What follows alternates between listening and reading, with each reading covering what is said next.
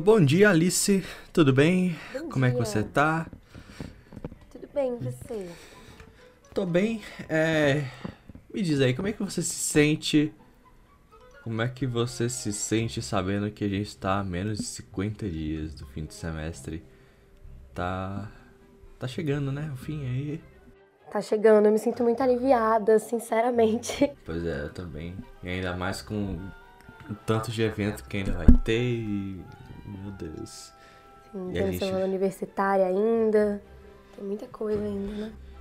Pois é, tô querendo fazer mais um semestre ainda esse ano, não faço a menor ideia como é que vai ser isso. Mas, de, de qualquer forma, a gente continua aí fazendo as notícias, dando tudo certo. Como é que tá, como é que tá o, o seu trabalho lá no site? Então, tá indo muito bem. A gente tem duas pautas. Inclusive, eu queria convidar a galera do podcast para para ler as pautas que a gente tem. A gente fez uma pauta sobre alunos notáveis, um texto muito legal do Cairo e da Ana Luísa, e um texto sobre os 16 anos da Maria da Penha, um texto meu, é, que estão lá no site. Tá indo tudo muito bem por enquanto. Ah, que bom. Realmente, e são textos muito bons, viu? Tem, tem artes muito boas também. E vocês podem acessar aí na, na descrição do podcast. Tem lá o link pro, pro aplicativo e pro site. Então, vocês todos estão convidados aí, pessoal que tá escutando, que realmente é muito bem escrito o texto. Então, a gente basicamente hoje vai falar sobre o que aconteceu na última semana, nos destaques né, das coisas que aconteceram, que foram de, de maior. Não diria prestígio, porque aí teve umas notícias meio alarmantes nessa última semana, mas a gente se aprofunda nisso depois da vinheta.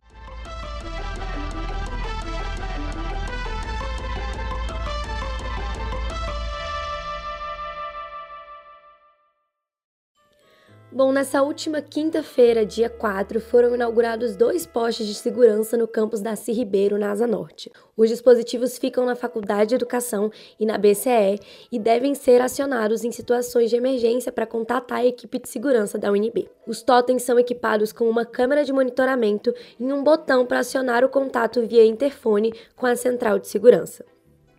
Eles funcionaram 24 horas. Além dos novos aparelhos, 480 câmeras já estão distribuídas pelos quatro campos da UNB. Também tivemos o caso da nova varíola, é a varíola Monkeypox, que também teve o, seu caso no dia 4 de agosto. Basicamente, duas turmas presenciais da Faculdade de Comunicação, a FAC, a, a nossa faculdade, né, que a gente grava, oh beleza. Teve dois alunos que tiveram confirmação de infecção por essa nova varíola, por esse novo vírus, né? Em nota, a direção da faculdade informou que as disciplinas não foram suspensas, mas que elas seguem com exercícios domiciliares, seguem no ensino remoto. As pessoas suspeitas dessa doença devem se dirigir às unidades de saúde no DF, qualquer uma delas, que já estão preparadas para acolher pessoas com suspeita de contaminação pelo vírus da varíola símia.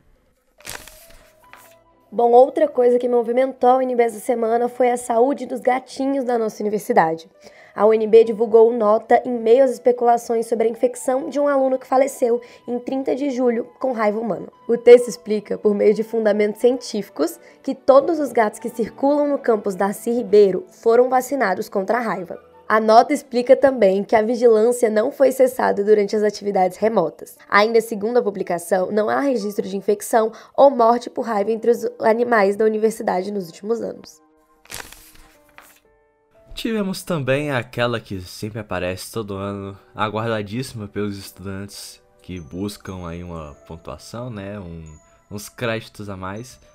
A 22ª Semana Universitária finalmente abriu as suas inscrições e ela né, já é realizada entre os dias 29 de agosto e 2 de setembro.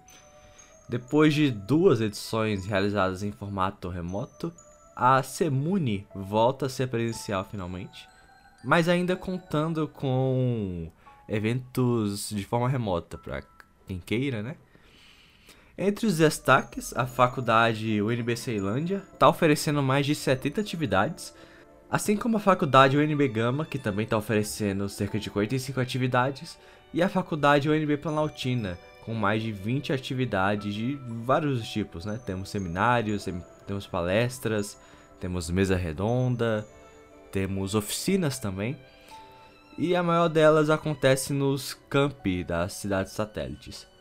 Quem tiver interessado em participar das mais de 800 atividades gratuitas, deve realizar a inscrição pelo SIGA, que para quem não sabe também tem tutorial no Instagram. Se não me engano, tem sim, é tutorial no Instagram para como acessar o SIGA e tudo, como mexer lá.